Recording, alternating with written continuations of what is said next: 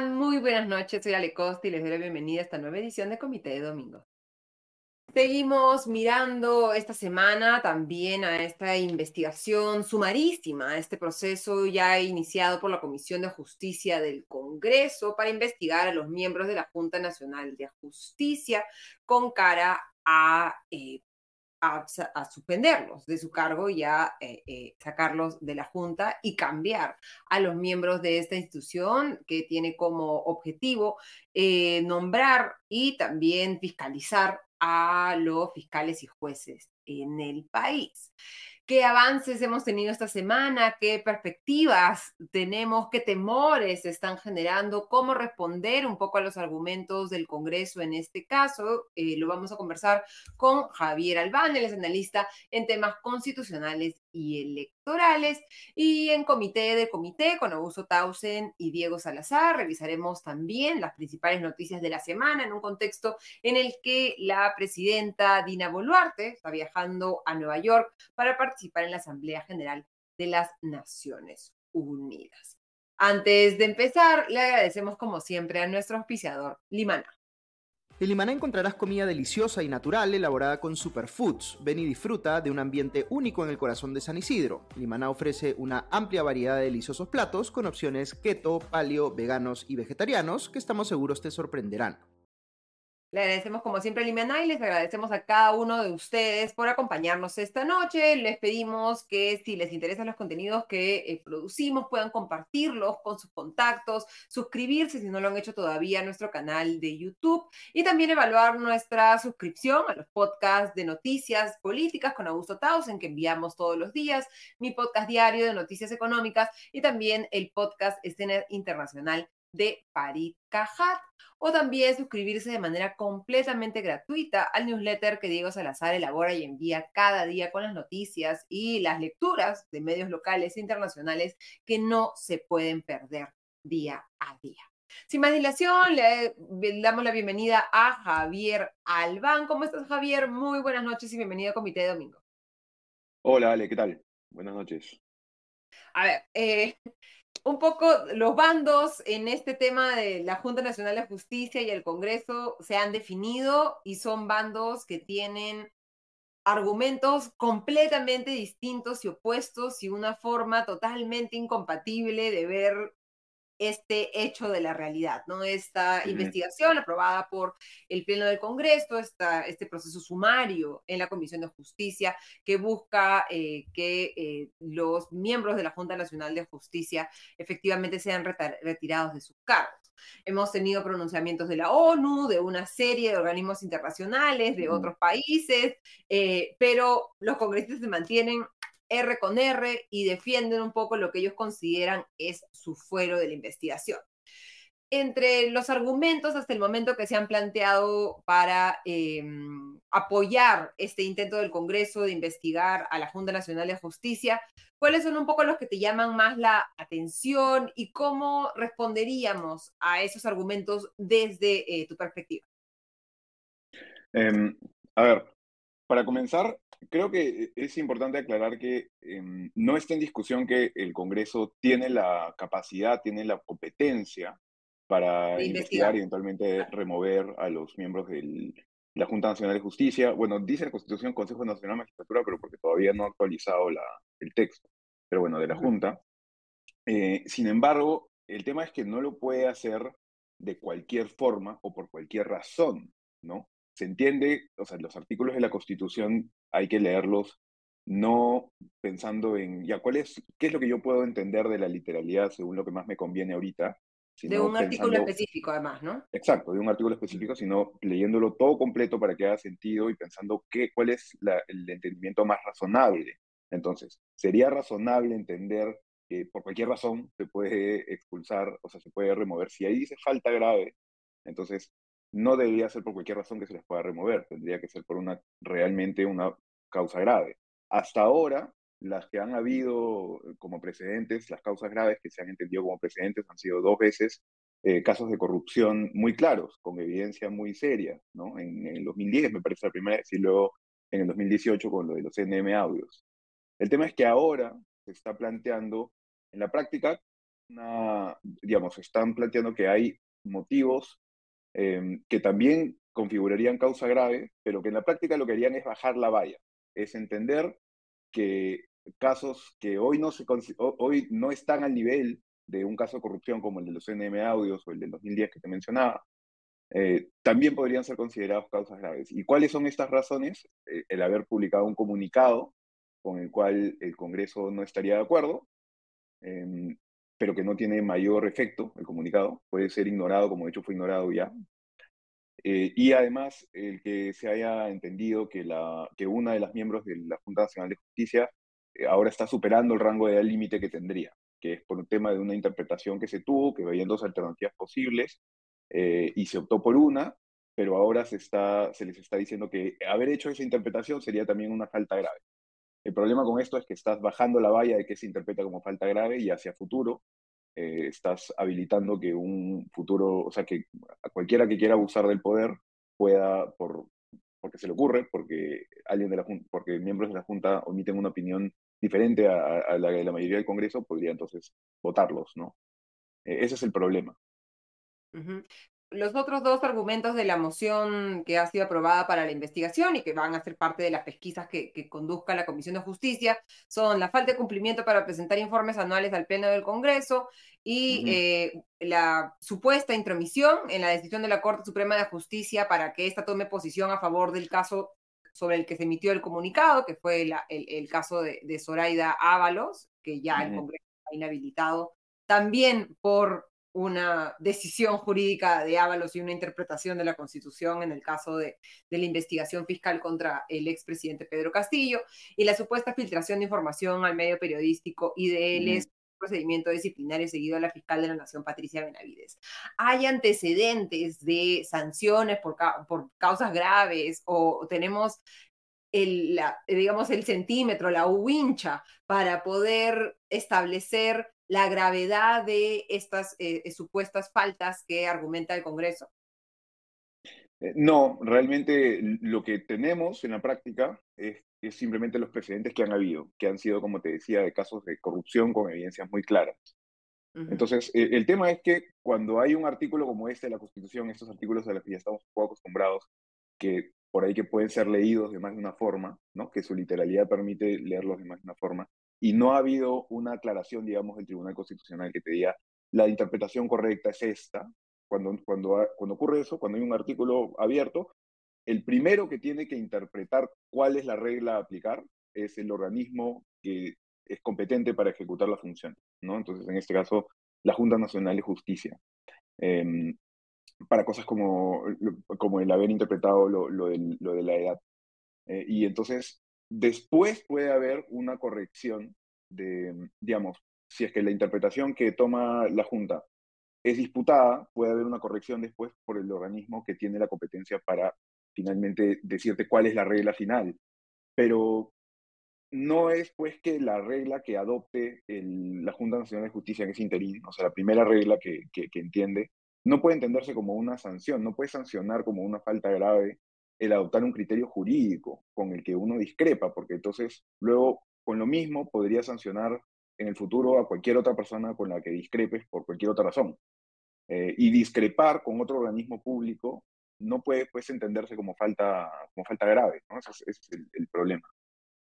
Sí, ¿no? Eh, otro de, los argumentos que, que, se esgrimen es, y lo he visto mucho en redes sociales, cuando se habla de que esto va a afectar el equilibrio de poderes, el argumento que repiten cientos de personas es la Junta Nacional de Justicia no es un poder.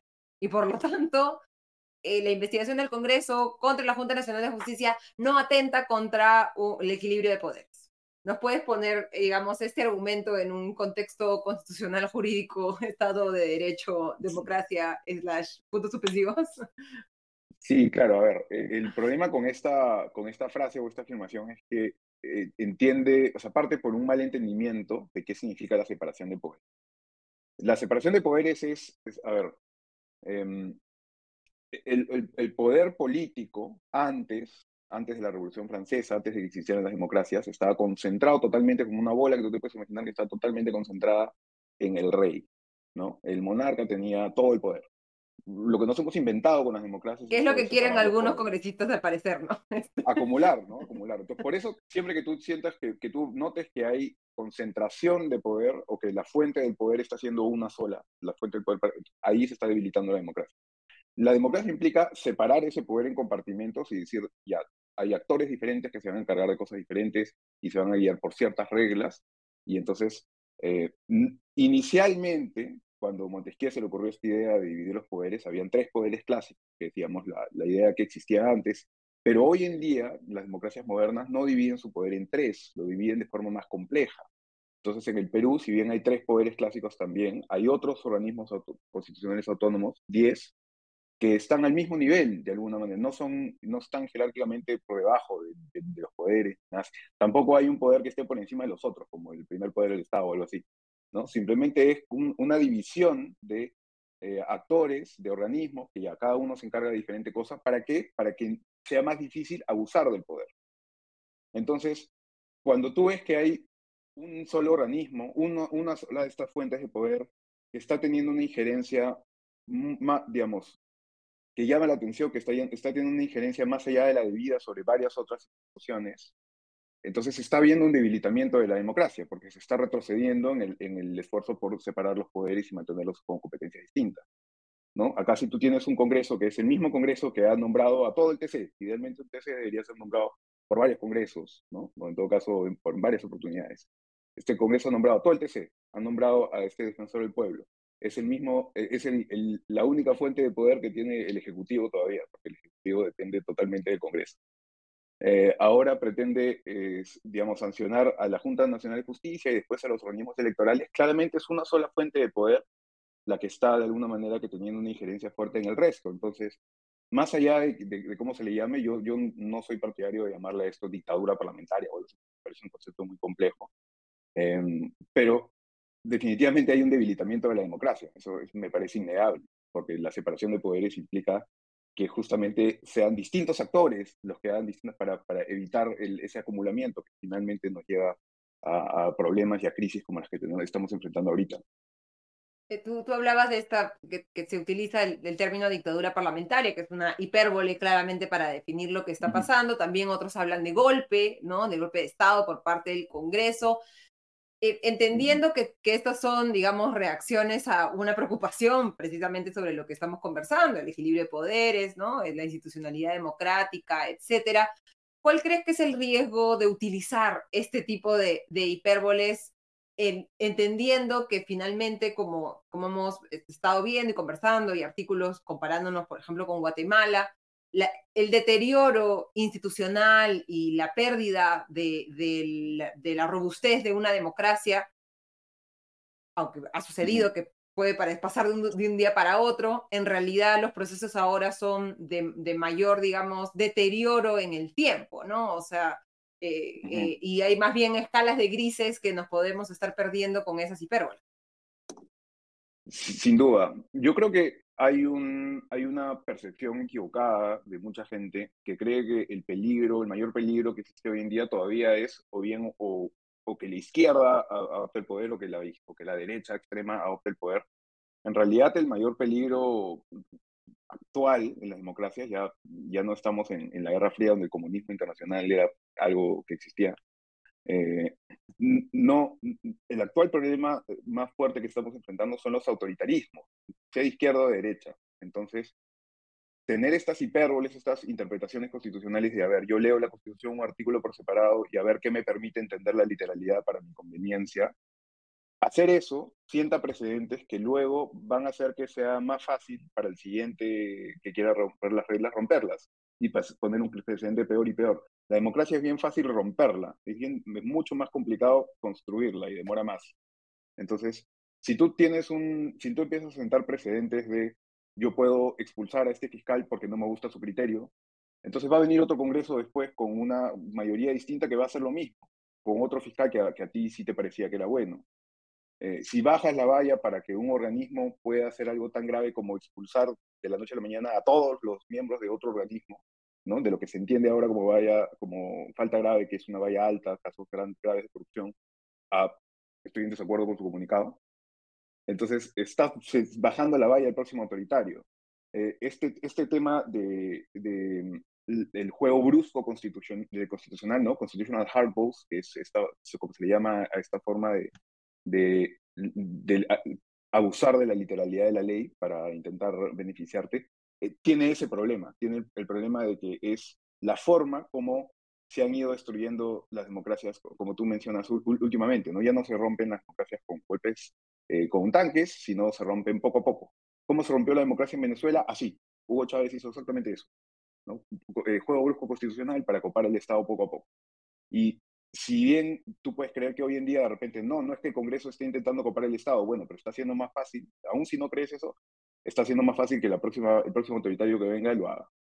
Entonces, que puede ser de cualquier, de cualquier lado del espectro, ¿no? Porque finalmente cualquiera, En, política y en el Perú lo hemos visto, hay, hay un péndulo, ¿no? Eh, que era que, eh, el, lo que lo que estamos viendo y otro de los argumentos, y es uno de los argumentos al parecer más, más popular, ¿no? Este, es que eh, por ejemplo, vamos a compartir un, comentario de, una persona que nos sigue, Robert Manuel, dice, ojalá saquen a esos corruptos de la Junta Nacional de Justicia por querer meterse con la valiente fiscal Benavides, ¿no? Que es esta lógica de lo que te decía, los bandos, ¿no? Que estamos como una especie mm. de, guerra en la que hay un lado, ¿no? El Congreso, el Tribunal Constitucional, la fiscal de la Nación, y del otro lado está el vizcarrismo o el caviarismo o la Junta Nacional de Justicia, ¿no? Este, y se menciona corrupción de la Junta Nacional de Justicia cuando no hay corrupción en ninguno de los argumentos del Congreso, ¿no? No, no hay acusación en este caso, como sí, como bien decías, había sucedido cuando, cuando se cerró la,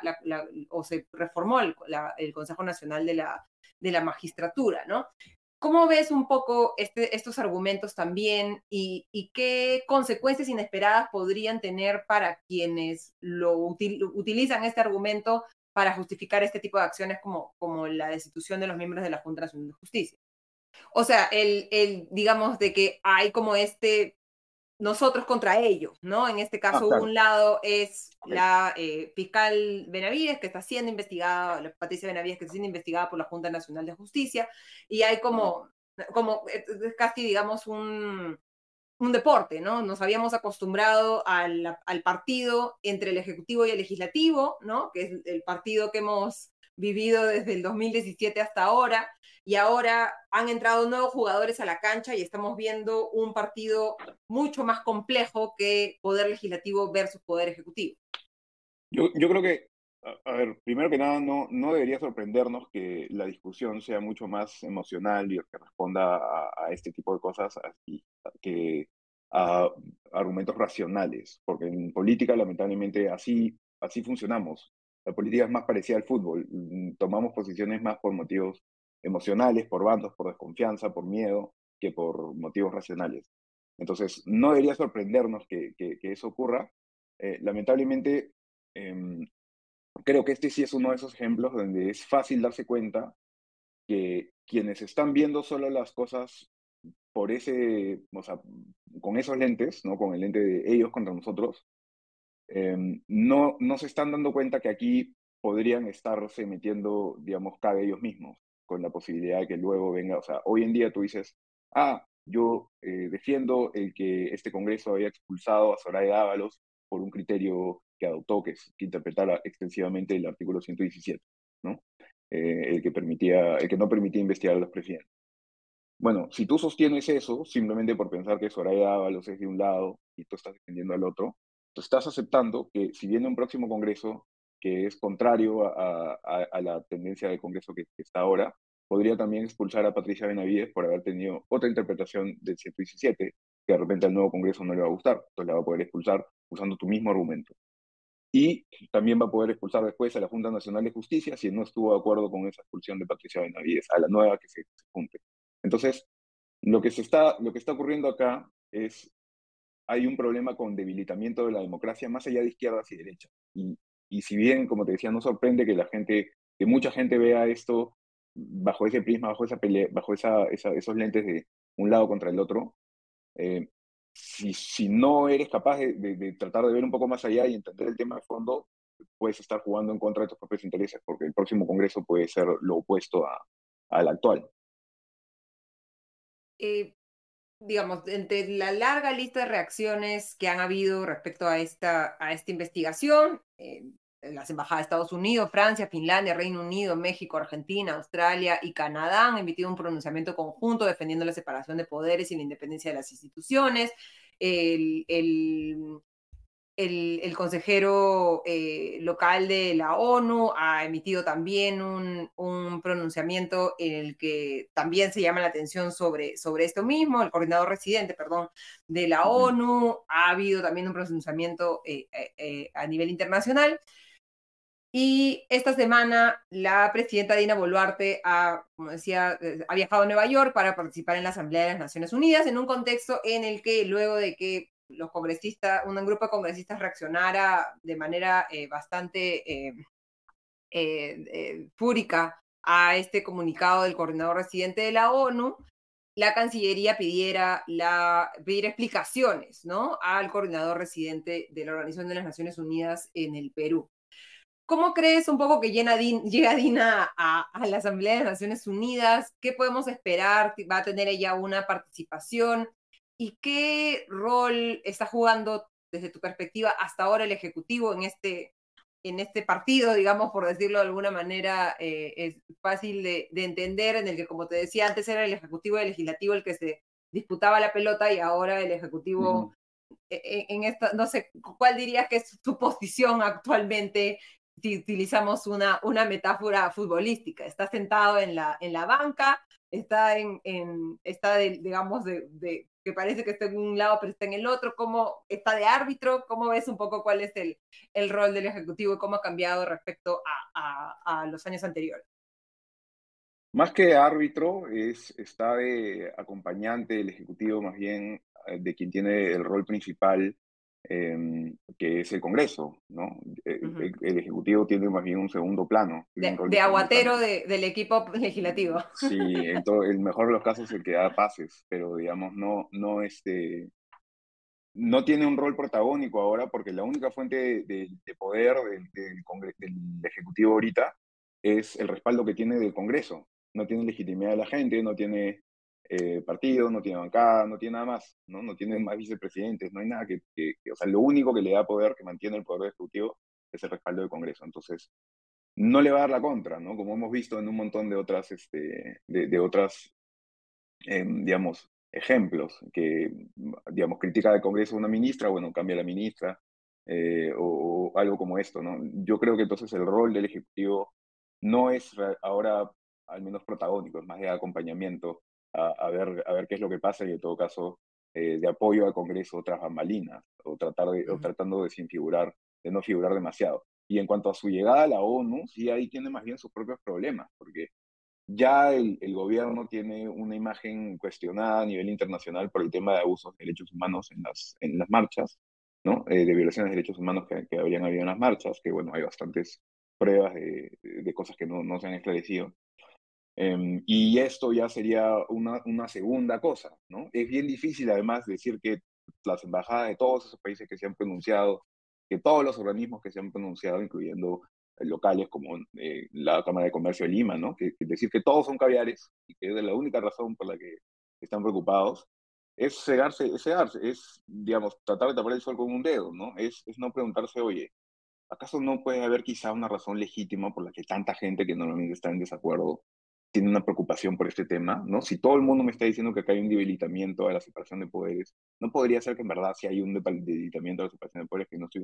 Eso es lo que el Congreso de alguna manera... O de repente ya hemos llegado a un punto en el que creer en la separación de poderes es caviar.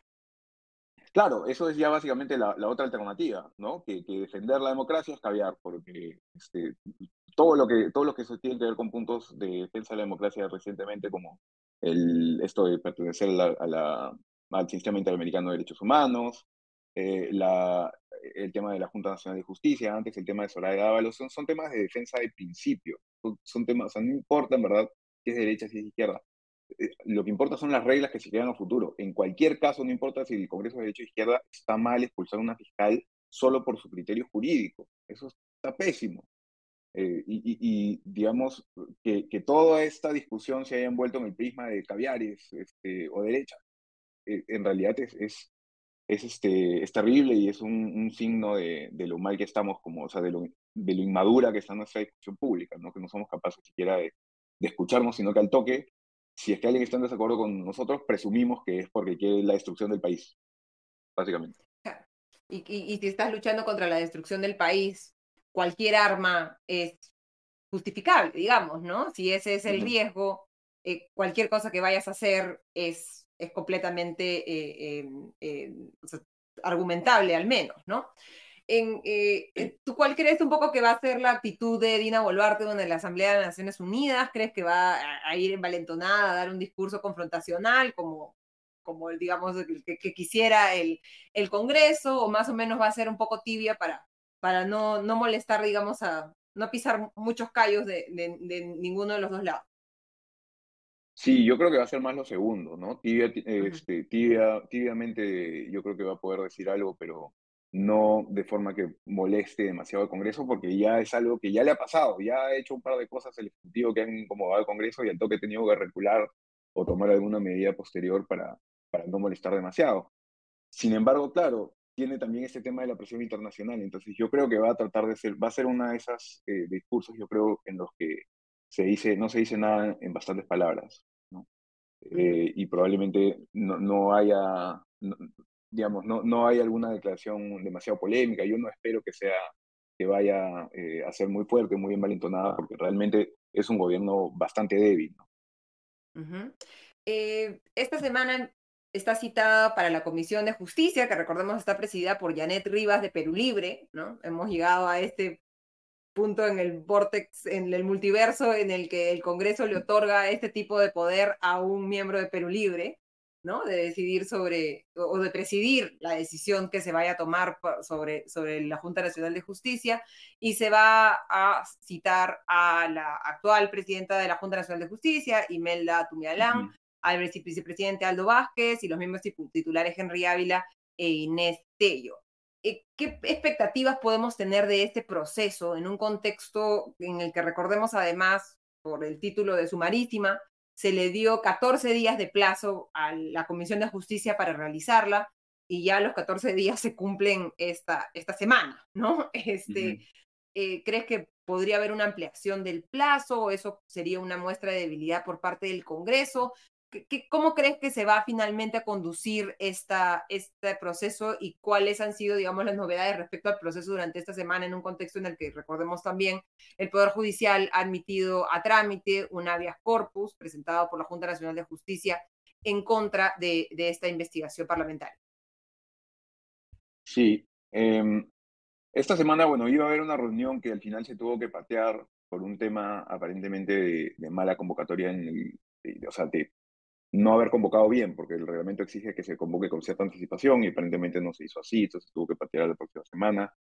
Y, eh, realmente el tiempo, la gente así nomás no calcula lo corto que es, ¿no? E, en los momentos en que hubo eh, este proceso para las, este, para el caso del 2010 o para los NM audios, ni siquiera fue igual de corto, o sea, digamos, este, tú necesitas un, un periodo largo para evaluar lo que está pasando, para escuchar este, a, las partes involucradas eh, y para, digamos, llamar a las reuniones de comisión luego del pleno. En 14 días es un plazo, pues, que más bien parecía una parecía un grito de, es como que una señal de fuerza, ¿no? ¿no? Yo en 14 días nomás voy a resolver esto porque es un tema así fácil. Probablemente sí se va a ver como, como un gesto de debilidad que tenga que extenderlo, pero yo creo que va a tener que extenderlo, salvo que, que digamos, Em, quieran aparecer eh, tomando un gesto mucho más abusivo de lo que ya es incluso, ¿no? Porque sí, eh, definitivamente para tomar todos los pasos que se necesitan, este, que se necesitarían para respetar el debido proceso, ¿no? Que implica escuchar a las personas, citarlas con la debida anticipación, eh, tomar un tiempo de reflexión en, el debate y tener un debate serio, o sea, tendría, tendría que pasar bastante más tiempo, ¿no? Ahora, probablemente no va a pasar el tiempo, no va a pasar ni una cosa ni la otra. Yo creo que eh, probablemente extiendan un poco, pero no extenderían a lo, a lo que sería razonable eh, en un proceso normal. Ahora, ya de por sí, no es razonable que esta investigación, incluso si haya iniciado por un tema como este, ¿no? no eh, más bien lo que parece, al menos lo que da toda la impresión, es que tanto Patricia Chirinos como varios otros congresistas ya querían expulsar a la Junta Nacional de Justicia y han buscado una razón, ¿no? Entonces han buscado, han agarrado la Constitución y han dicho ya, este, ah, mira, la puedo expulsar, causa grave, entonces me pongo a buscar cualquier cosa que configure causa grave, por eso es tan difícil, pues, tener una conversación em, que llegue a un puerto razonable con, con, personas que ya tomaron una decisión, ¿no? Es más, varios, con, algunos congresistas como Alejandro Muñante ya han adelantado opinión, entonces, este, que no, no, se puede esperar realmente que, que vaya a haber un proceso eh, regular y, y, digamos, este, en el que se vaya a escuchar con tranquilidad a todas las partes, si ya desde el inicio ya la sola razón por la cual ha iniciado el proceso es eh, llama la atención y ha habido tantos adelantos de opinión hasta ahora. Y sobre este habeas corpus que ha admitido a trámite el, el Poder Judicial, eh, que lo que busca es, digamos, detener la investigación por considerar, de acuerdo con la demanda presentada por dos abogados que representan a los miembros de la Junta Nacional de Justicia, porque vulneran los derechos de la institución de manera arbitraria y actúan de mala fe para desarticular a la institución. Eh, ¿Ves en el escenario una posible medida cautelar que pueda dar el Poder Judicial a favor del, de la Junta Nacional de Justicia y que por lo tanto le ponga un freno a la investigación congresal, que esto termine yendo o, estando en parte de las decisiones que tenga que tomar el tribunal, el tribunal, Constitucional en materia de esta demanda competencial que ha presentado la fiscal de la Nación contra la Junta Nacional de Justicia. ¿Cómo ves un poco que van a jugar los, los otros, eh, estos otros procesos en paralelo que, que, se están llevando a cabo desde los dos lados, ¿no? Tanto de la Fiscalía de la Nación como de la Junta Nacional de Justicia, para que otras entidades del Estado intervengan en los procesos que se están llevando a cabo. Sí, eh, en realidad en el Poder Judicial, cuando, o sea, lo, del habeas corpus es, más difícil de, determinar, porque en realidad depende demasiado de quién es el juez que vea el, tema. Eh, y en teoría sí es posible que, se otorgue, digamos, una medida cautelar, como ha pasado antes, que se han suspendido procedimientos como el de la selección de, miembros del TC o del defensor del pueblo en algún momento en el Congreso. Em, pero eso, claro, luego podría ser materia de un proceso competencial en el TC. No podría ser materia del mismo proceso que ya existe entre la Junta y la Fiscalía, porque esa es otra disputa. Si existiese una disputa nueva entre el Poder Judicial y el Congreso, entonces tendría que el TC abrir una un caso para ver eso, y ahí podría en todo caso responder a la medida cautelar que eventualmente hubiese dado la, el Poder Judicial. Pero bueno, es, esos son pues todavía, son muchos, eh, o sea, son muchas posibilidades, ¿no? Todavía no, no, no, no estamos este, seguros. Pero sí, definitivamente yo creo que es normal que traten de utilizar eh, todas, las, todas las medidas que, ofrece el sistema legal para impedir una cosa, una cosa como esta, ¿no? Un atropello de derechos como el que está intentando hacer el Congreso. Y para ir terminando, Javier, eh, este es hasta el momento en una lista, digamos, de, de, hechos que creo que han ido en, en, increyendo, ¿no? Por parte del, del, del, Congreso contra otras instituciones o entidades del Estado que ellos consideran eh, eh, antagónicas. ¿Qué, ¿Qué, crees que se podría venir en el futuro, no? Este, para los que hasta este momento, al parecer, por, la, por a juzgar por la cantidad de gente que ha salido a marchar ayer, al parecer la Junta Nacional de Justicia todavía no es ese, ese gatillo que haga que, que la gente efectivamente se, se indigne y salga a, a, protestar. ¿Hay algún gatillo? ¿Ya nos hemos insensibilizado? Eh, ¿qué, ¿qué, otras cosas podrían venir en, en el futuro eh, más allá de, de, de este eh, proceso en, en, particular? ¿no? Porque hay otras, otros proyectos de ley, etcétera, sobre los cuales también la ONU ha mostrado su, su preocupación. Sí, yo, yo creo que lo que estamos haciendo todavía es, mira, por un lado eh, está el problema de que se está dejando un precedente que al próximo autoritario que venga de izquierda o de derecha le va a ser más fácil copar el Estado. Eh, y, y además este, está el tema de que estamos acumulando mucha tensión. Entonces yo entiendo que este, igual que tú, creo que no va a ser el tema que atille la, digamos, el descontento de la gente como para que salgan a marchar en olas. Em, pero sí es un evento más de una, de una degradación progresiva, eh, un desprestigio extra del Congreso porque se entiende que está haciendo algo que aparentemente eh, es polémico, es irregular, y, y, más bien yo creo que suma a una frustración que ya, ya se está acumulando desde hace buen tiempo. Eh, y que podría reventar cuando, yo, yo creo que reventará cuando ocurra algo que, que toque más directamente la vida diaria de la gente, ¿no? Entonces, por ejemplo, luego de un proceso en el que se acumuló muchísima tensión en Chile por otras razones, pero no tan distintas tampoco a, las de aquí, eh, en el 2019 reventó esa burbuja con, el, con, con la, elevación de precios del metro, ¿no? Eh, y que eso hizo que estudiantes se quejen y lo que hicieron los estudiantes motivó a otra gente a que se contagie el, el, ánimo de salir a protestar. Acá, ojo que pasó que cuando la gente salía, salió a marchar, varios vecinos se veían en videos que aplaudían, apoyaban. Se ve mucho ahora que los políticos, varios políticos, a donde vayan, son criticados, ¿no? Este, no, no pueden ser bien recibidos por la gente. La presidenta no puede hacer un evento público así nomás. Entonces, tú ves que ahí e, es, es como que está la pólvora. En algún momento eso va a reventar con algo. No, algún problema que yo creo que va a tener más que ver con lo económico, pero va a ser que eh, esa frustración se despierte y en el momento que se despierte, porque la pólvora ya está ahí, va a correr bien rápido. Y entonces, ¿qué, ¿cuándo ocurrirá eso? No lo sé. Y no va a ser, creo que, algo institucional, sino algo más probablemente económico. Pero lo institucional va sumando igual a la tentación, a la, a la perdón, a la frustración, a, a, la tensión en general y al descontento que hay contra, contra el Congreso y la última pregunta, hay una serie de proyectos para que nos retiremos de, de la Corte Interamericana de Derechos Humanos, ¿no? Este, En el Congreso, viendo que, que el Congreso, en el Congreso al final no importa mucho más que eh, la fuerza de los votos, ¿no? ¿Ves en, como un escenario posible que los congresistas aprovechen esta estos argumentos, digamos, de, defender nuestra soberanía, ¿no? Sobre los cuales ya ha hablado en extenso Diego Salazar con Farika Hat el miércoles en, en, comité de miércoles. Eh, ¿Ves como posible eso y qué consecuencias tendría rápidamente para, para el Perú eh, una, que, el Congreso tome una decisión de ese calibre?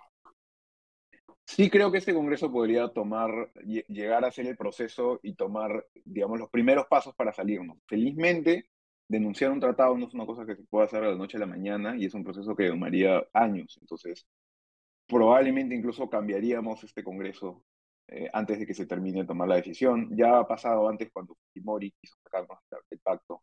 Eh, el efecto que eso tendría en nuestro país sería que se reduciría de nuevo la calidad de la democracia, porque la Corte Interamericana básicamente es una, es una institución extra, es como que una protección adicional para nuestros derechos fundamentales, para mm, algunos, este, para algunos mínimos eh, que, con los que debería cumplir nuestro Estado de Derecho. Y entonces, si es que no los cumple tu propio Estado, eh, eh, puedes recurrir a una instancia extra en la que no es que hay una injerencia internacional que nos han impuesto, porque nosotros mismos nos hemos sometido a una serie de reglas que compartimos con varios otros países y que si no cumplimos y que nos hemos, hemos aceptado nosotros que si no cumplimos esas reglas, nuestros ciudadanos pueden acudir y quejarse contra nuestro Estado ante esa entidad. Entonces, como es un mecanismo extra que protege la democracia y los derechos humanos, es un estorbo para cualquier autoritario, de izquierda a derecha. Y por eso los países como Nicaragua y Venezuela se han salido de ahí. Y también gente de derecha como Fujimori o, no sé, otras personas de derecha como Bolsonaro no son fans tampoco de, del sistema interamericano. ¿No? Cualquier persona que sea autoritaria y que tenga más y que tenga interés en que nadie lo controle, en que no pueda venir la gente a decirte que has eh, roto la democracia o violado derechos humanos, entonces este, te va a hacer un estorbo la Corte Interamericana, la, Comisión Interamericana, entonces vas a preferir salir. Estaríamos en principio más desprotegidos. Claro, y contra esos, esos autoritarismos son los que deberíamos, deberían encender nuestras alarmas, vengan de donde vengan, como, como bien comentabas. Muchísimas gracias, Javier, por habernos acompañado en Comité de Domingo. Que tengas una excelente semana. Muchas gracias, ustedes también. Hasta la próxima. Y ahora le damos la bienvenida a Augusto Tausen y a Diego Salazar para, para recibir, revisar las noticias más importantes de la semana en Comité de Comité. ¿Cómo están, Augusto, Diego? Muy buenas noches. Hola, Ale, ¿qué tal? ¿Cómo van? Hola, le gusto, ¿cómo andan? Aquí, aquí. Diego, ¿qué tal el, el menú? ¿Vino con, pues, sopa y postre o este...? No, ha estado, ha estado curioso, ha pasado algo que creo que no pasaba desde los lejanos tiempos del presidente Castillo, y es que los dominicales hoy han tenido un personaje principal y protagonista, y se trata de eh, nuestro premier eh, Alberto Tarola. Ha habido, bueno, dos reportajes y un, una entrevista. Voy a dar algunos de los highlights y luego podemos conversarlas. Creo que Augusto también las pepas, la entrevista en donde Otarola dice, como ya nos tiene acostumbrados, varias cosas ajenas a la verdad y otras pepas. Eh, en, en, los reportajes hay dos cosas, bueno, dos cosas interesantes. Yo creo que la más interesante y llamativa está relacionada, con, eh, bueno, es de punto final, es una exclusiva del periodista Harold Luna. Y en, esta, en esta, eh, este reportaje revela que el 11 de diciembre del 2022, pocos días después del el golpe de Estado eh, intentado por el expresidente Pedro Castillo. El 7 de, diciembre. El 7 de diciembre, exactamente. Y cuando ya empezaban a este, eh, preocupar las, eh, manifestaciones en contra del gobierno de Dina Boluarte. Recordemos que Dina Boluarte eh, asume el gobierno el mismo, el mismo 7 y en los días siguientes empiezan a unas primero ¿no? incipientes manifestaciones que rápidamente van creciendo tanto en número como en agresividad y empieza a manifestarse la represión policial y luego incluso militar. Bueno, el 11 de diciembre, cuando ya esto estaba escalando, hay una reunión que se mantuvo en secreto. Esta reunión está fuera de los libros, fuera de los registros de visitas, no aparece en la agenda. Y en esa reunión, el entonces ministro de Defensa, recordemos también, un inciso, que Otárola fue el ministro de Defensa en el primer gabinete de Dina Boluarte, luego pese a las protestas por la represión ejercida por las fuerzas del orden, en parte por eh, las Fuerzas Armadas, bajo el mando del, ministro, del entonces ministro Tarola. Pese a eso, luego es ascendido a Premier. Bueno, cuando era ministro de Defensa el 11 de diciembre, Otarola se reúne de manera secreta, no hay, de nuevo, no hay registros y se ha negado incluso a través de comunicaciones eh, oficiales que esta reunión haya existido, se reunió con las cabezas, bueno, con el Ministerio del Interior, con las cabezas de la Policía Nacional y con distintos representantes de las Fuerzas Armadas. ¿Por qué se nos ha escondido esta reunión? ¿Por qué no se encuentra en los registros de visita o en la agenda del ministro?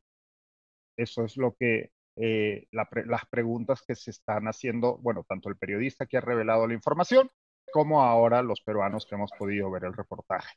Evidentemente, cuando se ha intentado acceder al comentario del ministro, pues este no ha respondido, ¿no? Eso es un caso.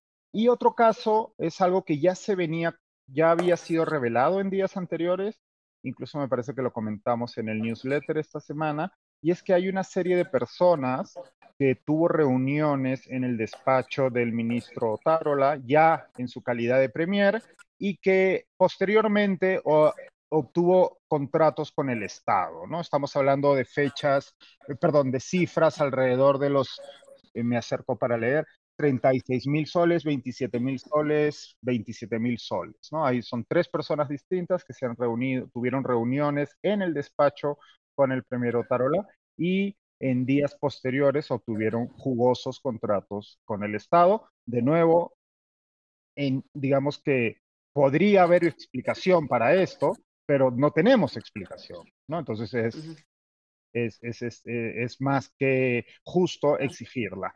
Y lo otro, bueno, iba a la entrevista, como decía, seguro Augusto va a querer también comentarla, pero a mí me llamó la, la, atención una cosa que es algo que yo vengo diciendo hace mucho tiempo y es el desprecio por la verdad y por la ciudadanía de este gobierno, en este caso encarnado por el premier Otárola, que no tiene el más mínimo reparo en mentir abiertamente, en este caso cuando era entrevistado por la periodista Sol Carreño. Solcarreño le expresa su preocupación al premier Otárola por este eh, pedido de facultades en el que, como todos sabemos, porque se ha sido ampliamente difundido, eh, hay un pedido de facultades para legislar de parte del gobierno al Congreso. Ese, ese, anteproyecto se ha aprobado ya esta semana en comisión, eh, en la Comisión de Constitución. Y en ese pedido hay, creo que Kenneth tiene la imagen, nos la puede mostrar. Eh, hay un pedido específico del, del Ejecutivo que dice así, ¿no? Sancionar a los instigadores del delito de disturbio toda vez que en el marco de las protestas se han perpetrado, como se ha mencionado anteriormente, los delitos de disturbio y entorpecimiento a los servicios públicos. Ilícitos que muchas veces han sido cometidos a consecuencia de instigación, incluso de funcionarios públicos, y esta es la parte relevante, y de comunicadores que utilizando medios de comunicación masivos han convocado a distintas marchas, incluso incitando a la violencia. Evidentemente, ese fragmento ha sido interpretado por las distintas asociaciones de prensa y periodistas e incluso por organizaciones internacionales como un atentado contra la libertad de prensa y expresión en nuestro país. Cuando la periodista Sol Carreño le dice esto al señor Otárola esta noche, él dice que no sabe de qué le está hablando, que no hay ningún proyecto. Comunicadores, ¿de qué me habla? Y Sol Carreño, eh, bien en su trabajo como periodista, y le dicen, discúlpeme, pero esto ha sido reportado, está, todos hemos visto el anteproyecto. No, no, yo le aseguro a usted que no va a haber ninguna ley en contra de la... Bueno, pero sí ha sido aprobado a solicitud suya en, en la eh, Comisión de Constitución, ¿no? De nuevo, esto se suma a la ya, no sé, abultadísima lista de mentiras públicas por parte de la presidenta de Boluarte, por parte del premier Otárola y otros ministros de gobierno. ¿no? Entonces, Otárola ha monopolizado la atención hoy día, ha hecho hat-trick en, en, en, los dominicales. Sí, y es eh, verdaderamente increíble, ¿no? Que frente a un documento que está no sé si alguna vez alguien ha tratado de buscar un proyecto de ley, pero todo está publicado en la página web del Congreso, se publica el proyecto de ley enviado por el Ejecutivo, el dictamen que aprueba finalmente la comisión designada y el texto final que aprueba el Pleno, que todavía esto va a tener que pasar por el, el Pleno del Congreso. Así que no es que... Literalmente he tardado 20 segundos en encontrar el proyecto de ley luego de escuchar la entrevista, ¿no? No, no, no, había ni, no, era un secreto, no era difícil. De hecho, todos hemos leído eh, múltiples columnas, artículos, reflexiones, las quejas del Consejo, del Consejo de la Prensa, de IPIS y de otras organizaciones. Y dicho esto, también, claro, esto en la semana en que la presidenta Boluarte va a tener que ir a pararse delante de la ONU, que ya ha criticado el accionar del gobierno también en lo que a libertad de prensa se refiere. ¿no? Es que no les importa, eso es lo fascinante, no, les da exactamente igual, porque yo no puedo creer que el ministro Tarola, que como pueden ver ahí en la pantalla, el, el proyecto lleva su firma, pues no, no, no vamos a venir a creer que él no sabe lo que dice ese proyecto y hay que recordar eh, que las facultades delegadas son, como le dice su nombre, una delegación de facultades. El Congreso, que tiene el poder legislativo, le permite al Ejecutivo legislar directamente en una serie de materias sobre las cuales el Ejecutivo no tiene que dar mucho detalle, ¿no? Es como, voy a legislar más o menos sobre esto y más o menos sobre esto, eh, entonces es preocupante que, que, que, estos detalles sean los que se incluyan en el, en el proyecto de ley, ¿no? Y creo que no, no se pueden hacer mucho los locos respecto a cuál era la, la intención final. Y la preocupación es que también, ¿qué es incitar? ¿No? yo puedo decir, bueno, se ha convocado una marcha mañana, eso es informativo, pero puede ser interpretado, como el Congreso está interpretando muchas cosas, como eh, una convocatoria, ¿no? A la marcha y eso significaría que sea complejo incluso cubrir manifestaciones para, para, para la prensa, ¿no? Augusto, un poco tú cómo viste la entrevista a Otárola, ¿hay algún otro tema que te haya llamado la atención? Hay varios, ¿no? sobre ese tema, solo para, precisar, em, lo, lo, lo, que hace el gobierno es pedir facultades sobre una lista de temas eh, y entiendo, me parece que lo que está queriendo decir de manera bien em, cuestionable, digamos, es que no necesariamente todas las cosas que han pedido las van a terminar regulando, ¿no? Pero claro, por eso, lo que se le, por eso lo que se le, lo, que se le pedía al gobierno era que modificara ese pedido y sacara esa parte, que es a lo que se han resistido, digamos, que no han querido hacer, para tenerlo ahí pues como una especie de, de amenaza latente, ¿no?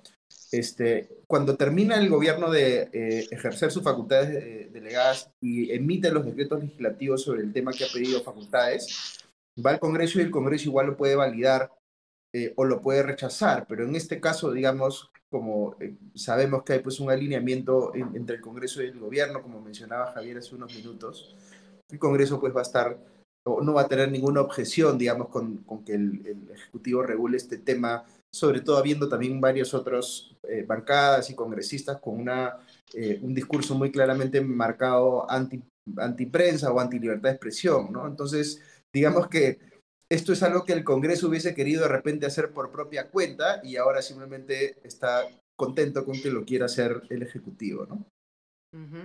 ¿Y sobre la entrevista, Gusto? Em, a ver, a, mí me pareció bien el, desafío que le hizo eh, Sol Carreño por el lado del gasto en prevención de fenómeno del niño, ¿no? Porque Otárola sigue con este rollo de, de que no, que solamente están considerando, este, eh, eh, digamos, lo ejecutado, pero tienen que considerarlo devengado, porque nosotros hacemos las horas y las horas se pagan al final. O sea, básicamente lo que está diciendo es que en realidad hay un montón de obras que están avanzando, pero que no se aprecian en las cifras porque son obras que se van a pagar al, término de, digamos, cuando estén listas, ¿no? Pero tampoco vemos inauguraciones o, manifestaciones de que las cosas ya están tangiblemente eh, concretadas, digamos. Entonces, es lo mismo que nada, digamos, ¿no? Ahí está simplemente queriendo jugar un poco con las cifras para eh, generar la impresión de que está el gobierno más avanzado en este tema cuando, cuando no lo está. Y es muy preocupante porque estamos ya, eh, digamos, con la época compleja encima y el niño, digamos, no, no hay como predecirlo con exactitud, pero pareciera que va a venir fuerte y eso va a ser complejo para el país. Em, y bueno, y, luego está el tema de la ONU, ¿no? Que él dice, sí, nosotros somos respetuosos de la, eh, eh, eh, de la el, Pacto de San José y de, de, la OEA, y ahora la presidenta está en la OEA, perdón, en la ONU, etcétera, etcétera, pero al mismo tiempo movilizan a la Cancillería para defender la posición del Congreso en contra del hecho de que, eh, digamos, el representante local de Naciones Unidas haya emitido opinión sobre el tema de la Junta Nacional de Justicia, ¿no? Aquí estamos entrando, yo creo que lo, lo comenté en un podcast esta semana, pero estamos entrando a una situación ya absolutamente descabellada, donde el mero hecho de emitir un comunicado ya se toma como, digamos, este, una afrenta a la soberanía eh, porque se habla en esos términos, ¿no es cierto? Eh, o a la independencia de algún poder del Estado o organismo constitucionalmente autónomo. Y los comunicados son comunicados, digamos, ¿no? No puede pensar que, pucha, un comunicado es imprudente, eh, dijo algo que no debía haber dicho, en fin, ciertamente se pueden... Está interpretando equivocadamente la ley o, o, ¿no? Lo que se quiera, o no te gusta el comunicado de otra institución, sacas el tuyo para contradecir el otro comunicado, ¿no? Pero e, esta idea que está empezando a popularizarse en el país, donde el mero hecho de emitir un comunicado ya es una violación de la separación de poderes o algo por el estilo, porque eso es lo que hace el Congreso de alguna manera, ¿no? Este, dice, el, el, trata de voltear la tortilla y no es el Congreso el que está entrometiéndose en las competencias de la Junta Nacional de Justicia en lo que hizo eh, tiempo atrás con eh, eh, la fiscal suprema Zoraida Ábalos, sino que es la Junta la que está mal por haber emitido un comunicado diciendo que estaba mal que se metan en, su, en sus competencias, ¿no? Entonces ahí, no me quiero poner muy técnico, ¿no? Pero hay, hay, un, hay un principio legal que se llama quien puede lo más, puede lo menos, ¿no? Entonces, si una institución puede presentar una demanda competencial contra otra. Si la puede demandar, que es lo más, entonces debe poder también opinar públicamente porque está en desacuerdo, digamos, con lo que ha hecho otra institución. Si la puede demandar, digamos, ¿no? Entonces, es absurdo que, estemos llegando a esos extremos donde por emitir un comunicado este, se toma como si eso fuese causa válida para destituir a alguien de un cargo y afectar de esa manera la separación de poderes, como bien ha explicado Javier hace unos minutos, ¿no?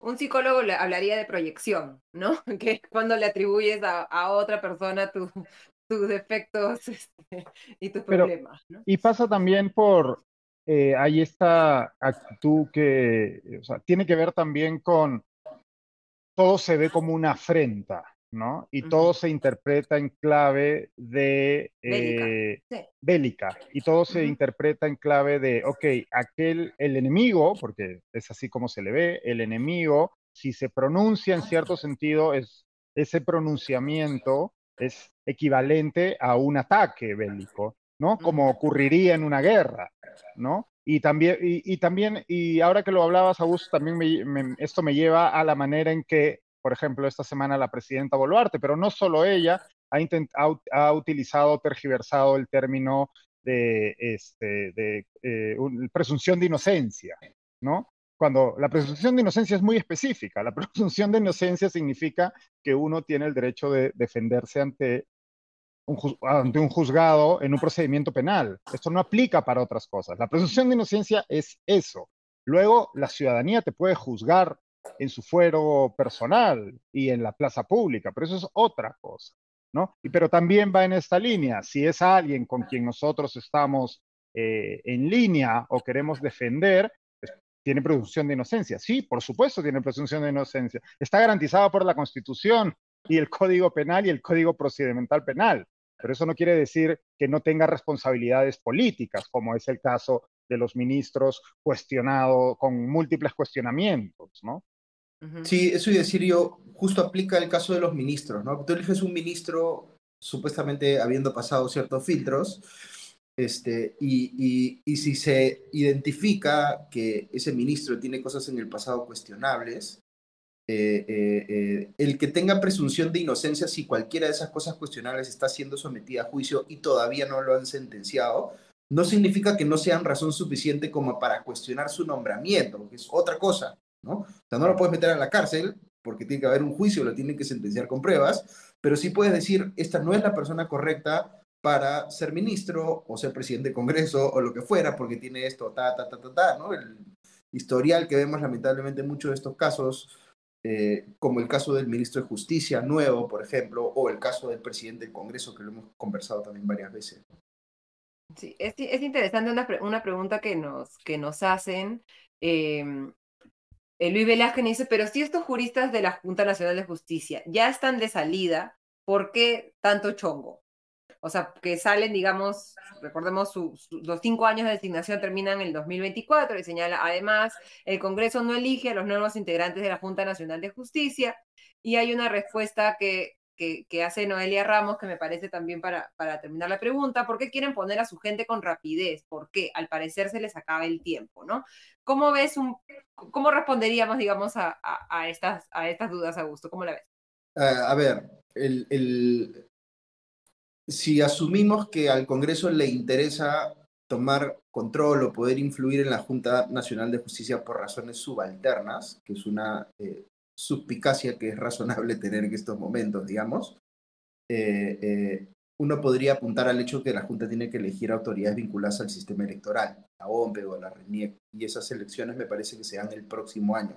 Entonces podría haber un tema ahí de tratar de calzar, digamos, eh, o poder tener mayor capacidad de incidir o control sobre la institución para cuando sea necesario hacer esos nombramientos. Aquí lo que se dice es, el Congreso no puede elegir directamente a, los miembros de la Junta Nacional de Justicia que entrarían en reemplazo de aquellos a los cuales, digamos, que termine destituyendo ahora. Efectivamente, no, no son elegidos en el Congreso como sí son, por ejemplo, los miembros del Tribunal Constitucional. Pero lo que ha venido pasando en los últimos tiempos es que el Congreso ha venido ganando poder en otras instituciones que sí eligen o sí participan en el proceso de elección de los miembros de la Junta Nacional de Justicia. Una muy importante, porque es la que preside el proceso, es la Defensoría del Pueblo, que hoy está a cargo de Josué Gutiérrez, eh, que fue el resultado de este eh, alineamiento de, planetas entre Fuerza Popular y Perú Libre para elegir al nuevo defensor del pueblo. Y ex abogado Vladimir Cerrón, ¿no? Que eso ya debería ponernos la, piel de gallina en, general, ¿no? Y así, ¿no? Entonces hay otras instituciones donde el Congreso tiene capacidad de influir, entonces indirectamente puede eh, tener la capacidad de, de determinar, digamos, en alguna medida quiénes son elegidos en esa nueva conformación de la Junta Nacional de Justicia. Aquí hay un par de cosas que hay que tener en cuenta que, creo que Javier las mencionó, pero em, digamos que hay, hay imputaciones diferentes, ¿no es cierto? Son cinco imputaciones diferentes que se hacen en la investigación que se abre de manera muy vaga, por supuesto, ¿no? Pero hay cinco cosas ahí que se dicen. Eh, una de ellas es, por ejemplo, el hecho de que la eh, integrante de la Junta, eh, Inés tiene más de 75 años y hay una disputa legal sobre si eh, eso ya debe interpretarse como que tendría que haber sido cesada ipso facto el día que cumplió 75 o si es un requisito de entrada, pero, pero podría ella ejercer porque en el momento que fue elegida no había cumplido todavía. En fin, ahí hay una, hay una disputa legal, digamos, que creo que es válida. Este, pero si ese fuese el problema, entonces eh, eh, habría que cuestionar esa situación en particular y buscar que en todo caso se cese a Inestello, ¿no? No enmienda cuando, la Cuando uno ve que piden que todos se vayan, no solamente porque Inestello está en una situación supuestamente irregular, sino porque todos han validado su situación irregular, todos son cómplices, ¿no es cierto? Entonces, ya eso hace muy evidente, digamos, el interés de, de soplarse a todos de un plumazo, ¿no? Eh, otra cosa que hay que tener en cuenta es que eh, hoy los congresistas, algunos congresistas, saltan hasta el techo por la supuesta irregularidad de la situación de Inés pero hemos tenido tribunal constitucional con seis de siete miembros con mandato vencido un montón de tiempo y nadie saltó hasta el techo en el Congreso y a ellos les tocaba reemplazar a esos seis miembros del tribunal constitucional, era su responsabilidad, ¿no es cierto? Pero ahí no dicen nada, ¿no? Entonces, eh, es muy evidente, digamos, la forma antojadiza, arbitraria con la que se está planteando este problema. Yo sé que para mucha gente lo que hay aquí es una pelea política, ¿no es cierto? Y, y el supuesto control de los caviares de la Junta Nacional de Justicia, hay que sacar a los caviares de tales espacios, en fin, mucha gente lo interpreta así. Pero si uno realmente ve las cosas objetivamente, es muy claro que lo que se está haciendo aquí es abiertamente inconstitucional. Entonces, este, eh, hay, que, y, me parece bueno, digamos, que eh, en estos últimos días o en estas últimas horas ya eh, personas, digamos, que no, no, no tienen una posición conocida pro caviar, digamos, o como querramos llamarle, progresista o lo que fuera, han salido finalmente ya a, decir, oye, esto es una, es una locura lo que se está queriendo hacer con la Junta Nacional de Justicia. Y hay que romper un poquito ese esa lógica bélica, como decías tú, Ale, que se está utilizando para, digamos, medir este tema cuando no lo es, ¿no? Aquí hay un intento de captura de, de, otros poderes del Estado eh, con una amenaza muy tangible a la separación de poderes, con argumentos muy burdos para tratar de desvirtuar eh, esa preocupación, como decir, como tú decías, como decir que la Junta Nacional de Justicia no es un poder del Estado. Estoy viendo juristas, entre comillas, ¿no? abogados, decir que no es un poder del Estado como si eso fuese razón suficiente como para decir que no hay eh, afectación a la separación de poderes. Eso ya es de locos. Este, me parecía interesante el paralelo que mucha gente hacía respecto al Banco Central de Reserva, ¿no? O sea, ¿te imaginas que el, el directorio, el, Congreso decidiera investigar de manera sumaria a los directores del Banco Central de Reserva con miras a destituirlos, cuando el Banco Central de Reserva también es un organismo constitucionalmente autónomo, todo el mundo estaría, o creo que todo, o la mayoría del mundo estaría poniendo el grito en el cielo, ¿no? Y, pero, pero nuevamente dentro de esta lógica bélica se percibe a la Junta Nacional de Justicia como, como el otro lado, ¿no? Entonces sectores conservadores o más, digamos, enfocados en lo económico no se han pronunciado tanto sobre este tema, aunque yo destacaría el, la, la, la, Pero además, el, los comunicados de la Cámara de Comercio de Lima, ¿no? que creo que ha sido el gremio más eh, vocal en contra de, este tema, pese a que se exponen nuevamente a que la gente les grite, pero no es un poder del Estado, ¿no? Y demás. Pero además, este, esta idea, eh, perdona, esta idea de que esta Junta Nacional, ¿no? Volviendo a esta idea que Augusto ya ha desgranado bien a lo largo de la semana y en distintos foros, ¿no? De que no, esto es una lucha de poder y quien está cacareando o quejándose por lo que está haciendo el Congreso lo está haciendo porque pertenece a una facción, llámesele caviares, progresistas, como quieran llamarlos, y porque están perdiendo poder, porque en este momento esa facción controla a la Junta Nacional de Justicia. Hay un caso, un, o sea, basta uno para desmontar esa conspiración, porque no es más que una conspiración. Esta Junta Nacional de Justicia nominó y nombró a la actual fiscal de la Nación, que de hecho fue la que investigó a Pedro Castillo. y la razón por, ¿no? O sea, entonces, y que de hecho ahora mismo está siendo más prudente de lo que debería incluso a la hora de hablar sobre el tema, ¿no? Entonces, no entiendo, pero si los caviares o progresistas tienen controlada a la Junta Nacional de Justicia, ¿cómo es que esa junta nombró a una fiscal que es contraria a los intereses de esa facción? No, no tiene sentido esto, ¿no? Y a eso creo que vale la pena. Tenemos un comentario ahí, Kenneth, no sé si lo puedes poner, ¿no? De eh, el señor Luis Velázquez, ¿no? Dice, son las facultades del Congreso, no es que esté ganando poder, son sus atribuciones, así no nos gusta, hay que aprender a ser demócrata. De esto ya hemos hablado varias veces, lo, lo han explicado distintos analistas, lo ha, eh, lo ha hablado Javier, pero de nuevo, sí, el Congreso puede investigar a la Junta, pero hay digamos que hay precisiones o características especiales para esa atribución. Y en este caso, de nuevo, se habla de una falta grave. Y aquí no hay falta grave. Es que no hay, nadie es capaz de señalar cuál es la famosa falta grave por la que el Congreso tendría que investigar, en este caso, a, la junta, a los miembros de la Junta Nacional de Justicia.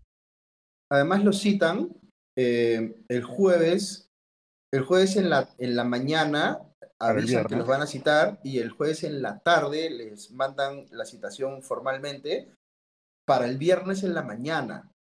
Entonces, a cualquier persona que citan un jueves en la tarde para que declare un eh, viernes en la mañana sin darle ni siquiera un día, digamos, para que se prepare, la arbitrariedad es evidente. O sea, eso no hay cómo ocultarlo. Eh, se está haciendo precisamente para eh, no respetar su derecho al debido proceso. Entonces, a uno puede gustarle o no puede gustarle quien sea que está siendo citado por el Congreso a declarar, uno puede creer que merecen ser destituidos, pero aún si uno creyese eso, no puede pasar por, por encima el hecho de que no les están respetando el derecho al debido proceso. Entonces, si, si, si lo, a ver, si uno realmente se compra este rollo político de que hay que sacar a los, a los caviares de la Junta Nacional de Justicia o lo que fuera, si los sacan así, los van a mandar a reponer en la justicia internacional. Entonces, eh, ni siquiera es que van a conseguir el objetivo que están persiguiendo, ¿no? Es que antes nos vamos a salir de la OEA y la ONU.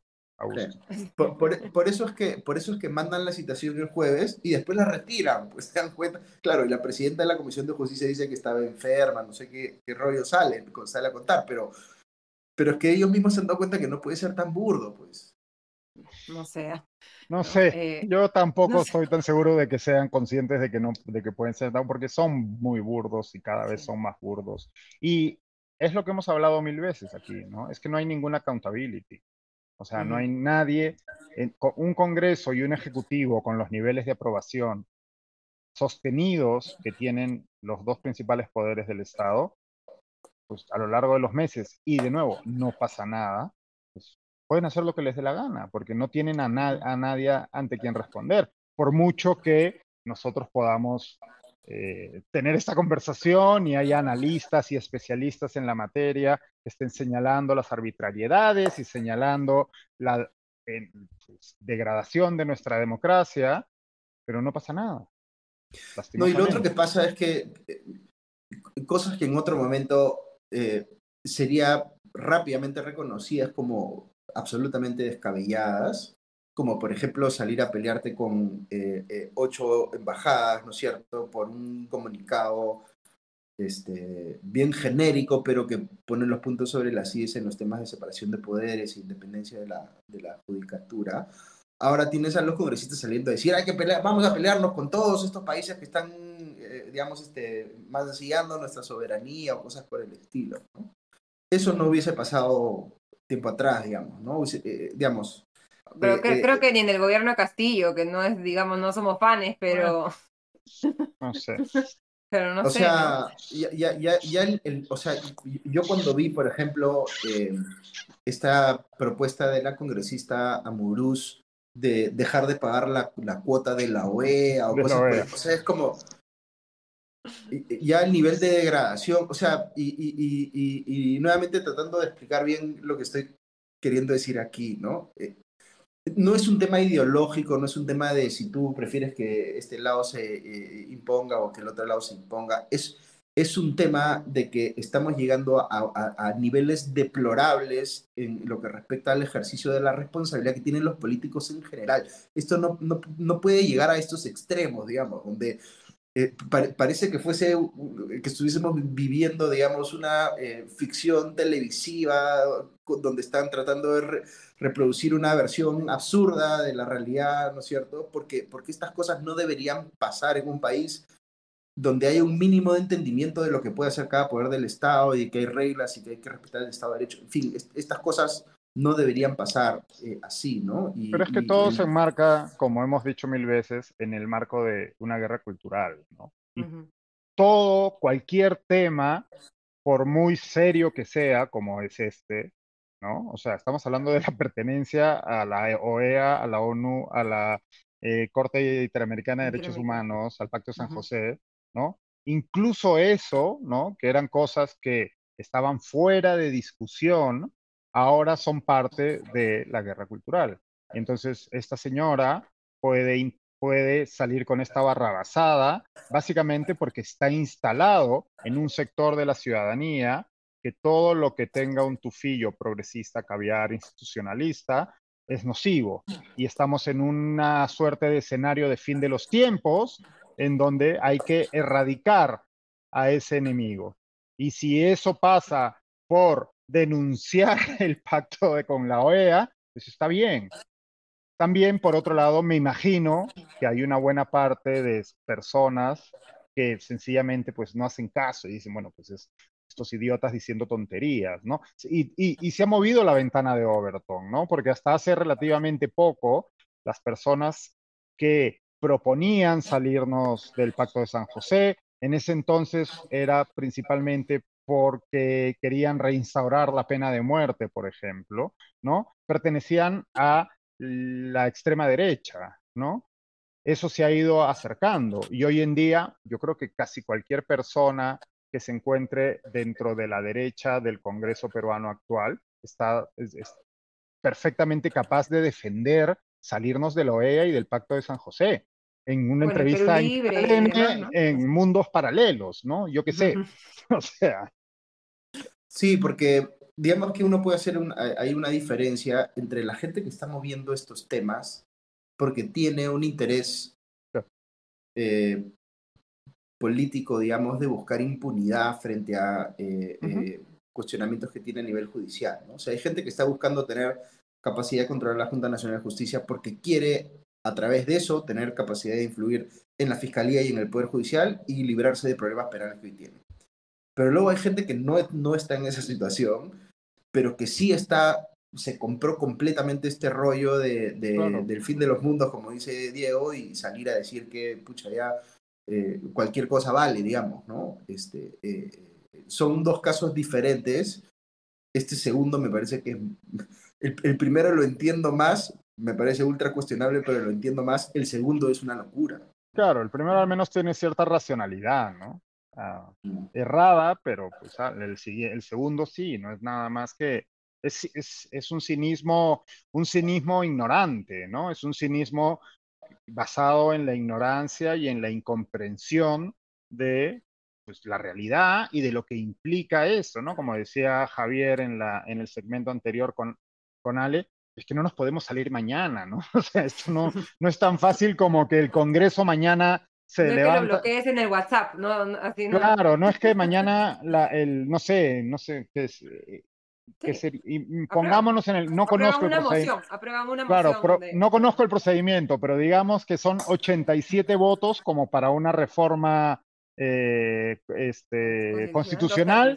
Mañana 87 congresistas se levantan con la frazada a la cabeza y deciden que nos retiramos de la OEA. No funciona así. Es que no, ni siquiera así funcionaría, me explico.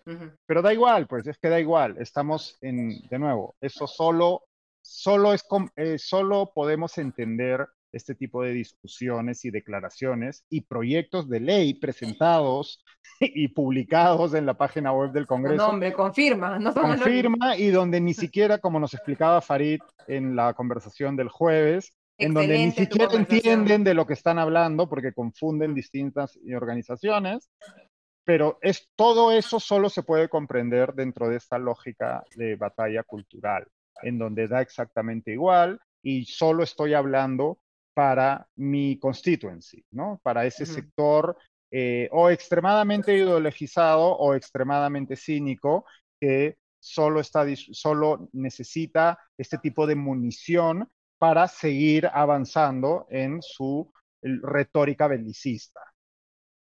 Ahí te quería transmitir las felicitaciones de Daniel Flor por la entrevista. Farid, excelente, una gran, gran guía para, para entender esto. Y quería, eh, tú hablabas de la parte judicial, pero también recordar nuevamente que el Jurado Nacional de Elecciones, o sea, también nombra al jefe de la OMPE y al jefe de la RENIEC, o sea, tiene un poder electoral. Y la Junta Nacional de Justicia. Sí, perdón, la Junta Nacional de Justicia, perdón. Antes, antes, antes, de pasar a eso, porque quiero, hay algo ahí importante que dice nuestro amigo Luis Velázquez, ¿no? Dice, ¿qué hemos ganado siendo parte de la CIDH? Más han ganado los delincuentes y terroristas. Lo siento, señor Velázquez, eso es mentira. Lo que usted está diciendo es repetir de nuevo una retórica falaz por parte de quienes hablan de, eh, de quienes forman parte de esta, eh, de esta pelea cultural, de esta batalla cultural de la que estamos hablando. En ningún momento los terroristas y delincuentes han sido beneficiados por la Corte Interamericana de Derechos Humanos en nuestro país. Esto no es así, existen infinidad de reportajes y de artículos al respecto. De hecho, con Farid hablamos al respecto, ¿no? El mayor de los casos del que podríamos hablar es cuando se nos dijo al gobierno, al Estado peruano, que los jueces sin rostro y los juicios llevados a cabo por jueces sin rostros eran ilegales. Y por ende se tenía esos juicios contra esas personas sentenciadas por terrorismo se tenían que volver a hacer y esas personas fueron nuevamente sentenciadas.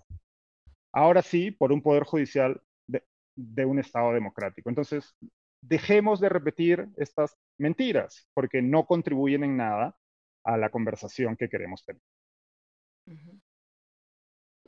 Eh, hablábamos hasta hace un, un, tiempo de reforma política, ¿no? Y de la necesidad de que el Congreso, ¿no? Debata la reforma política y la promueva. Con el beneficio del tiempo y viendo un poco cuáles son este, las ideas de, del Congreso respecto a qué hacer con, con, nuestro Estado democrático, ¿deberíamos hablar de reforma política a gusto o es mejor que ni, ni, ni recordárselos al, No, mejor no. Cuidado. No vaya a ser. O sea, yo, yo, me enfocaría en que cosas que ya están reformadas, en teoría, empiecen a ocurrir. Por ejemplo, que haya elecciones primarias. ¿no? Em, pero yo, yo soy, yo creo que las reformas son importantes, pero soy escéptico de los caminos que plantean modificar el status quo solamente a partir de reformas. Eso no va a pasar de ninguna manera las reformas tienen que ser un, paso que acompañe, pero la estrategia principal es hacer que gente buena entre a la política y que tengamos las elecciones que vengan, digamos, que permitan eh, hacer eh, que, digamos, mejores políticos desplacen a los malos políticos que hoy están ahí. Em, eh, por un lado, digamos, una cosa alguien podría ver como positivo el hecho que no haya reelección, así que muchos de los malos políticos de ahora no se van a poder reelegir, pero, pero si no hay mejor oferta que los reemplace, no los reelegiremos a estos, sino a otros, pero serán igual de malos también, entonces no, no es consuelo eso en ningún caso, ¿no? Eh, este es un problema que sol, creo que lo decía eh, Mauricio Zabaleta también hace poco en una politólogo, en una columna, ¿no? Este es un problema de, de talento, ¿no? De gente que solamente se asegura o se soluciona haciendo que mejor gente entre a la política. Sí. Y, creo que es importante rescatar y destacar lo, lo, que nos comentaba Javier, ¿no? O sea que se están abriendo puertas y se están derrumbando diques que luego pueden ser utilizados por, para utilizar la, la, la eh, metáfora bélica, por buques contrarios para, eh, para ataques, ¿no? Se están reduciendo defensas de nuestro Estado democrático que en un gobierno de alguien más, eh, digamos, autoritario de izquierda o de derecha, podrían ser utilizados para, para tomar el poder, ¿no? ¿no? Hay, que, hay que pensar en cómo nos sentíamos en esos primeros meses del gobierno de Pedro Castillo y pensar que, que cómo nos hubiéramos sentido si Pedro Castillo y la bancada entonces de, Perú Libre, que era, que era amplia, ¿no? Frente a otros eh, más, más, pequeñas en el, en el Congreso, hubieran tenido más espacio para hacer más cosas, ¿no? Menos límites, menos, menos barreras. Pero es, es, como tú decías, ¿no? Un Congreso de, de mayoría hoy, digamos, de derecha conservadora, podría querer destituir eh, por cualquier razón, digamos, a una Junta Nacional de Justicia que percibe como llena de caviares, ¿no es cierto? Pero esa misma situación se puede invertir y puedes tener un Congreso de mayoría eh, eh, progresista o de izquierda conservadora que vea al BCR y diga está eh, copado de neoliberales, ¿no es cierto? Y vamos a hacer lo mismo, solo que con el BCR, ¿no? y el, el, problema de fondo aquí es que sí es una responsabilidad del Congreso elegir a los altos funcionarios de muchas instituciones que son claves para el país. Y ya hemos visto, tenemos enorme evidencia de que no lo hace bien, ¿no? O sea, lo, eh, eh, el otro ejemplo que yo individualizaría ahí es el del, el del defensor del pueblo. O sea, haber puesto una persona como Josué Gutiérrez de defensor del pueblo o sea, te muestra que no, le preocupa nada, digamos, ¿no? O sea, no, hay, no tiene ninguna credencial él personal como defensor de derechos humanos y además tiene un rosario de cuestionamientos por su pasado político. Entonces, e imagínate que eso hubiera ocurrido en el gobierno cuando era presidente Pedro Castillo, ¿no? Los mismos que hoy no dicen nada y que hablan, no, es la atribución del Congreso, si eso, si el, durante el gobierno de Pedro, sí, durante el gobierno de Pedro Castillo, con Guido Bellido como premier, el Congreso hubiera elegido defensor del pueblo al abogado personal de, o lo hubiera propuesto, de Vladimir Cerrón, estas mismas personas estarían hoy, pero de nuevo, pues son es, es eh, utilizaba un término Gonzalo Banda, amigo de esta casa, en una columna hoy en el, en el comercio, bueno, hoy o ayer, no recuerdo, hablaba de demócratas ocasionales, ¿no? Eh, creo que es un, término generoso eh, para hablar de esta gente, estas personas que a las que la democracia solo les gusta cuando la democracia sirve a sus intereses o está alineada, o las o los resultados de esa democracia están alineados con sus intereses o los de quienes consideran los suyos. ¿no? ¿Qué, ¿Qué, es lo que pasa, lo que ha pasado con el, con el Tribunal Constitucional? Porque este Congreso ha elegido, decíamos, seis de los siete miembros, ¿no?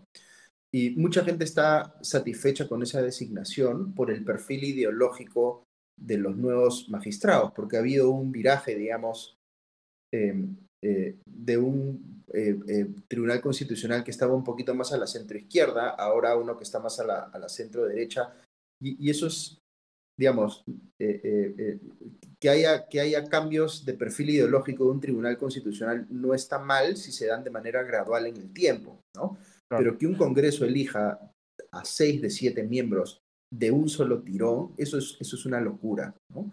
este... Encopamiento no, debería ocurrir, ¿no? Y es el mismo, nuevamente, el mismo Congreso que se queja de la supuesta irregularidad de Inés con 75 años de la Junta Nacional de Justicia, ellos mismos se demoraron todo ese tiempo para elegir esos seis miembros y por eso no quedó más que elegirlos a todos de un plumazo. En realidad sí quedó, podrían haberlo hecho escalonadamente, pero aprovecharon la circunstancia para, eh, digamos, este, eh, elegir un TC, pues, eh, habiendo hecho, pues, previamente, como se sospecha, eh, una repartija ahí de cuotas para que cada quien pudiese pues proponer a los que les generaba mayor comodidad, ¿no? Pero lo que siempre termina estando fuera de, de, de, la discusión son esos criterios meritocráticos mínimos que debería haber para nombrar altos funcionarios. Y en ese sentido, lo de la Junta Nacional de Justicia es más bien la excepción, porque es una institución constitucionalmente autónoma cuyos eh, eh, eh, miembros, digamos, han sido elegidos por concurso público, ¿no? O sea, de todos los procesos que hemos visto, digamos, de elección de gente de ese nivel, no de altas autoridades del Estado, es el proceso más riguroso probablemente que se haya tenido, ¿no? Y esos son los que se quieren sacar, y, ¿no? Y nombrado por una comisión especial en la que estaba en ese entonces el presidente del Tribunal Constitucional, Ernesto Blume, ¿no? Que creo que nadie puede calificar de, de caviar y que está, digamos, en este grupo de constitucionalistas este, notables. y Walter Gutiérrez, igual, y Walter Gutiérrez, el anterior defensor del pueblo, que tampoco era un personaje que alguien pudiera decir que era caviar, este, y representantes de las universidades eh, públicas y privadas, ¿no? Entonces, esta, esta idea, nuevamente otra de las cosas que se andan diciendo que son falaces, ¿no? Esta idea de que Vizcarra colocó a los miembros de la, de la Junta de Justicia, eso no tiene ningún asidero en la realidad. Mi cabeza. Eh, eh, ¿Qué expectativas tienes de, de mm, Dina en Nueva York? Va a tocar el campanazo en Wall Street, ¿no? Me, acuerdo cuando fue al, Foro Económico Mundial y dijo que la eh, inversión minera expoliaba este, al país y cosas de ese tipo, ¿no? Qué, rápido cambia ¿Verdad? Me había olvidado de eso, Augusto. Me parece que eso hubiera sido en otra vida. Lo único que sí eh, celebro, eh, entre comillas, de la entrevista de Otaro ahora es el comentario que hizo sobre que no le van a dar la plata que ha pedido Petroperú porque eso es un escándalo también. O sea, el, bueno, habrá que ver si es cierto, ¿no? Llegado el momento. Sí, ya, si ya lo dijo así como lo dijo, ahora veo bien difícil que se eche para atrás, ¿no? Pero, pero, pero, y, de verdad que eh, indigna, debo decir, que siga habiendo gente diciendo que Petroperú no puede ser una empresa rentable, que no sé qué, que no sé cuántos, después de que eh, han hecho una decisión absurda con la refinería de Talara, con una cantidad de inversión que no se justificaba, con una empresa mal gestionada que hace agua por todos lados, con, con acusaciones de corrupción, ahorita nomás en el gobierno de Castillo, en fin, y que encima esté pidiendo tanta plata y que se la estén dando, es una cosa que no, no tiene ninguna justificación. Así que al menos en ese detalle, este, sí eh, me puedo mostrar de acuerdo con, con lo que ha señalado Tarola, ¿no? Sí, hay que recordar que lo que el apoyo que se le dio el año pasado fueron un préstamo de 750 millones de dólares y un aporte de capital, o sea, plata regalada del Tesoro Público de mil millones de dólares. Sin estar contento con esto, Petroperú ahora eh, ha pedido que ese préstamo lo capitalicen, es decir, que sea un, un regalo adicional, que le den un nuevo aporte capital de alrededor de 1.500 millones de dólares, que le den una garantía del Estado de mil millones de dólares para una línea de crédito del Banco de la Nación. Así que si Petroperú no le paga al Banco de la Nación, sale esa plata del tesoro público, ¿no? Y como mencionaban gremios, esta ayuda equivale a todo lo que gastó el gobierno en la pandemia, supera todo lo que gastó el gobierno en la pandemia, ¿no? Para entender la dimensión del agujero negro de recursos públicos que es eh, Petroperú, ¿no? Que los absorbe y, y, los desaparece, y que pese a que con lo poco que tiene que hacer, que debería haber estado concentrado en ya ejecutar rápidamente y estar operando bien la refinería de Talara nuevamente un elefante blanco, pero ya, ya está, ya se gastó, 6 mil millones de dólares, ahí está. Quieren darle más obligaciones a Petroperú, más funciones y que pueda eh, explotar sin ningún concurso público previo tres lotes en, en Talada, ¿no? Un regalo a la, a la ineficiencia, ¿no? Porque en el Perú el, el más ineficiente gana. Pero además yo creo que la gente tendría que preguntarse ¿en qué, ¿en qué te beneficia a ti personalmente el que exista Petroperú? ¿Ya? Porque claro, uno puede decir, este, eh, es bueno que el gobierno tenga soberanía sobre los recursos naturales, con una empresa estatal, en fin, hay, hay argumentos más patrioteros o nacionalistas, digamos, alrededor de eso, ¿no? Pero en términos económicos, ¿en qué te beneficia tener un mercado donde tienes una empresa estatal que es absolutamente ineficiente y todo se parece corrupta en muchos sentidos, que marca los precios en el mercado y que hace que la gente pague más en gasolina, por ejemplo, para cubrir la ineficiencia y la corrupción de esa empresa estatal? ¿En qué te beneficia?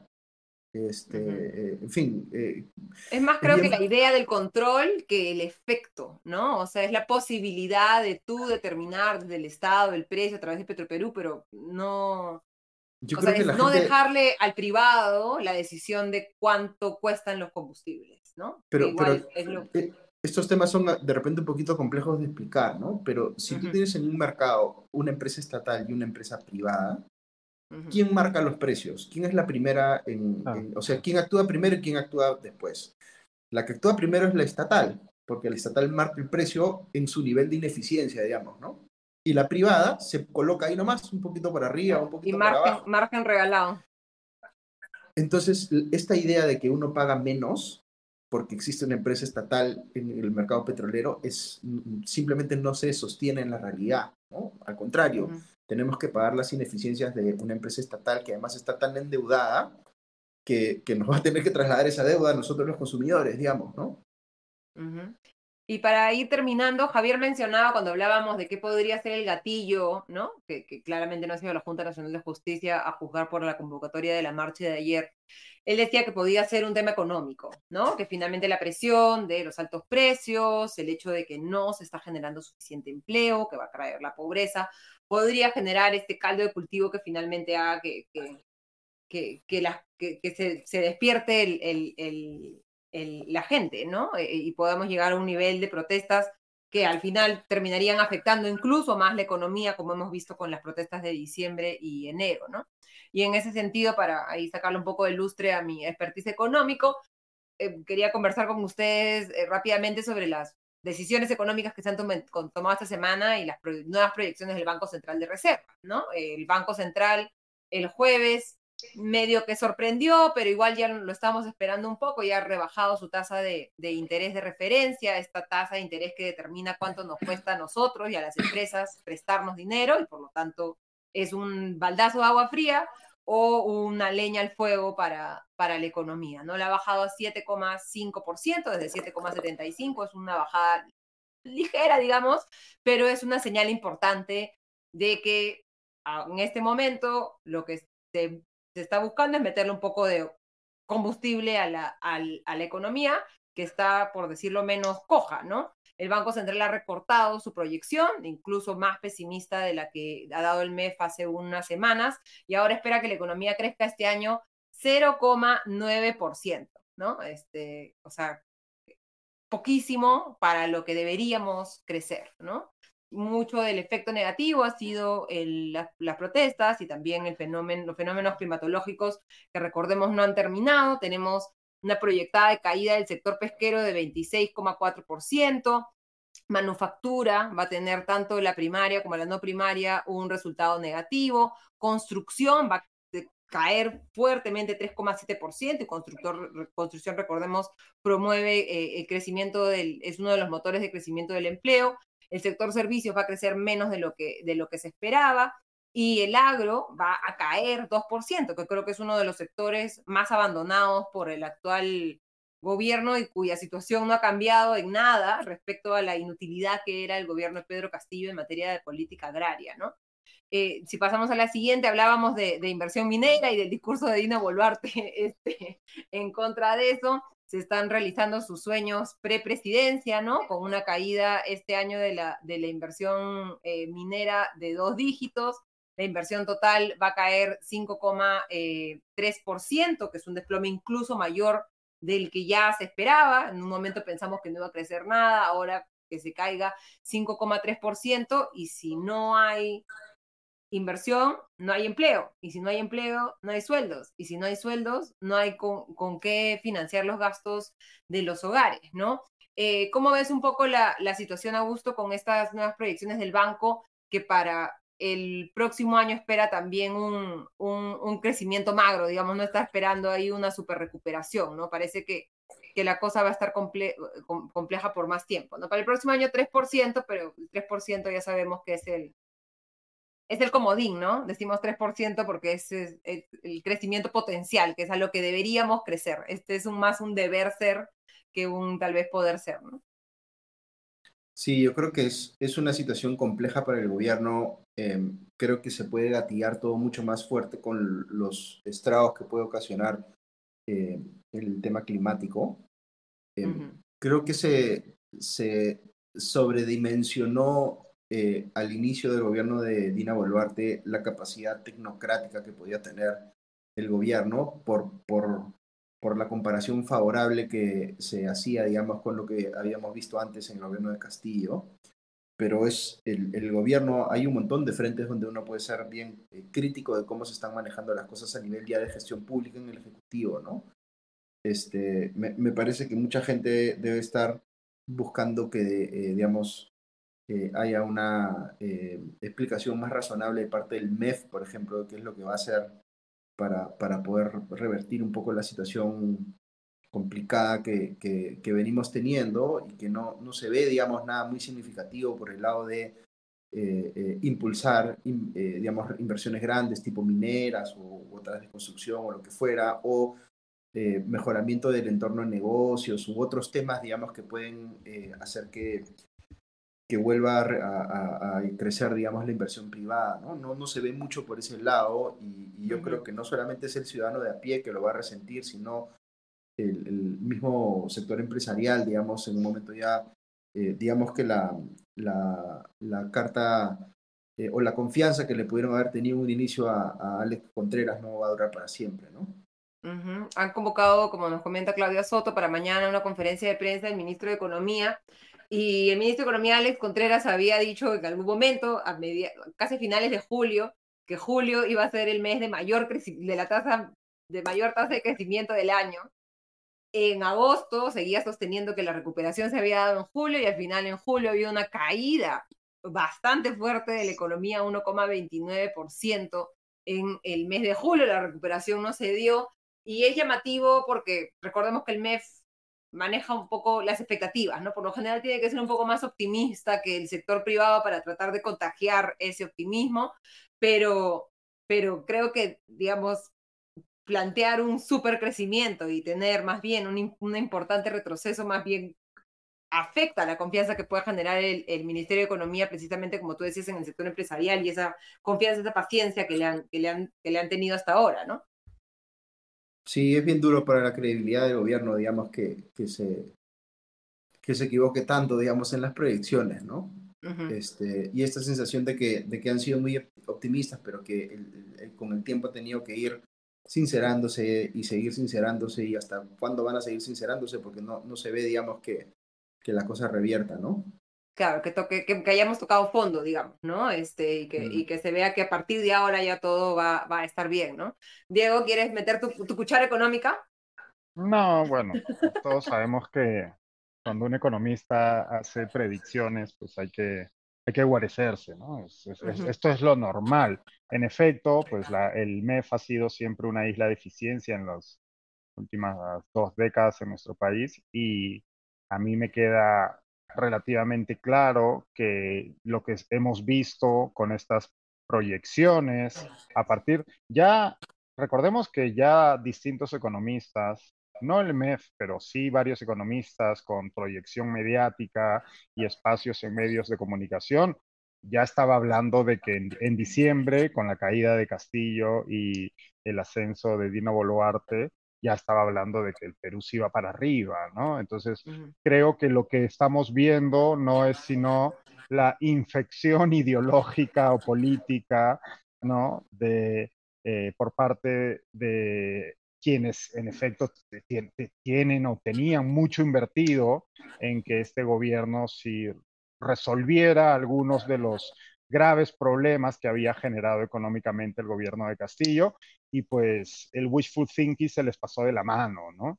Y como y en efecto, como bien decías tú y Augusto, los, el problema con esto es que esto afecta a la credibilidad de los técnicos del Ministerio de Economía y Finanzas, de cara, al de cara a la ciudadanía, de cara a la empresa privada de, cara, y de cara a los inversores internacionales. ¿No? Entonces, digamos que queriendo corregir o queriendo, actuando entre comillas de buena fe, lo que generan a la larga es un problema mayor, porque pues con las cifras finales que estamos que tenemos ahora adelante, pues lo que es, quién va a querer confiar mañana en lo que diga el MEF, ¿no?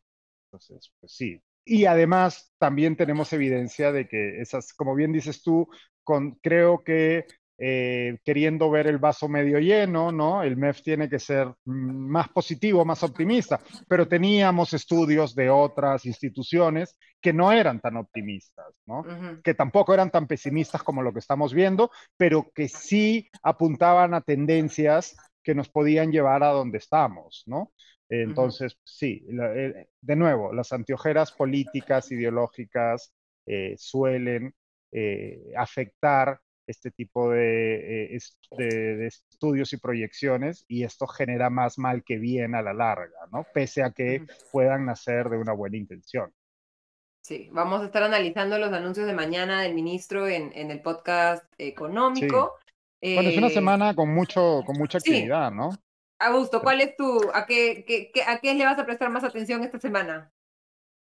No sé, yo creo que sigo pendiente principalmente de los temas en el Congreso y lo que vaya a pasar con la Junta, ¿no? O sea, debería haber movimiento esta semana en torno a eso. Hay un montón de cosas en el Congreso que están pasando en la Comisión de Ética, en la Subcomisión de Acusaciones Constitucionales, en fin, va, la atención está puesta ahí, entre otras razones también porque no hay mucho que contar del Ejecutivo, ¿no? Sí. bueno, está, en la ONU. flotando un poco, ¿no? Tenemos a DIN en la ONU, vamos a ver qué pasa. No va a pasar nada. Se, viene, se vienen cositas, como dice, como dice eh, Claudia Soto. Y bueno, todo lo que sucede en la semana lo vamos a comentar el próximo domingo en Comité de Comité. Muchísimas gracias, Augusto. Muchísimas gracias, Diego. Muy buenas noches. Chao, que estén bien. Como siempre, descansen. Les agradecemos.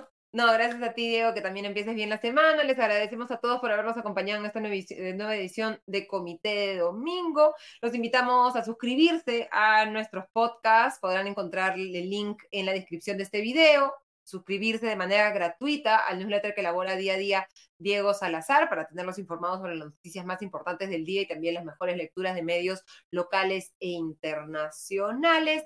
Y también les pedimos que se suscriban a este canal, que nos puedan dejar un like a este video, revisen nuestros contenidos. Si no han eh, revisado la entrevista del jueves de Diego Salazar a Farid Cajat, se las hiper recomiendo. Y conmigo será hasta el próximo domingo. Hasta entonces.